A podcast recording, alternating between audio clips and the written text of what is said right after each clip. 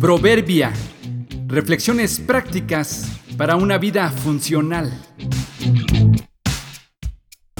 Junio 29. Las líneas y los letreros. Más valemos vivos limitados que muertos sin límites. Qué molesto es estar en una gran ciudad buscando dónde estacionarte y luego de dar muchas vueltas, a lo lejos descubres lo que parece ser un espacio vacío donde según tus cálculos cabe perfectamente tu auto. Te acercas dispuesto a hacer las maniobras necesarias y descubres que está libre porque es la entrada de una cochera. Qué molesto es estar manejando en la carretera y querer rebasar el camión que avanza muy lentamente delante de ti, pero que no puedes porque hay una raya continua de color amarillo que indica que no debes hacerlo.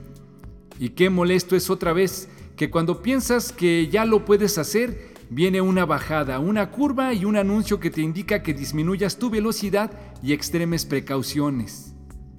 Pareciera que las autoridades se han propuesto limitarnos en todo lo que hacemos y quieren marcar nuestro ritmo de vida, nuestra velocidad y nuestros espacios.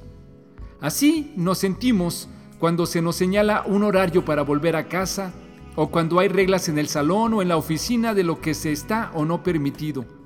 Qué molesto es cuando el nutriólogo te dice qué cantidad debes comer y en qué horario. Parece que todos se pusieron de acuerdo para fastidiarnos y circunscribirnos a lo que a ellos les parece adecuado.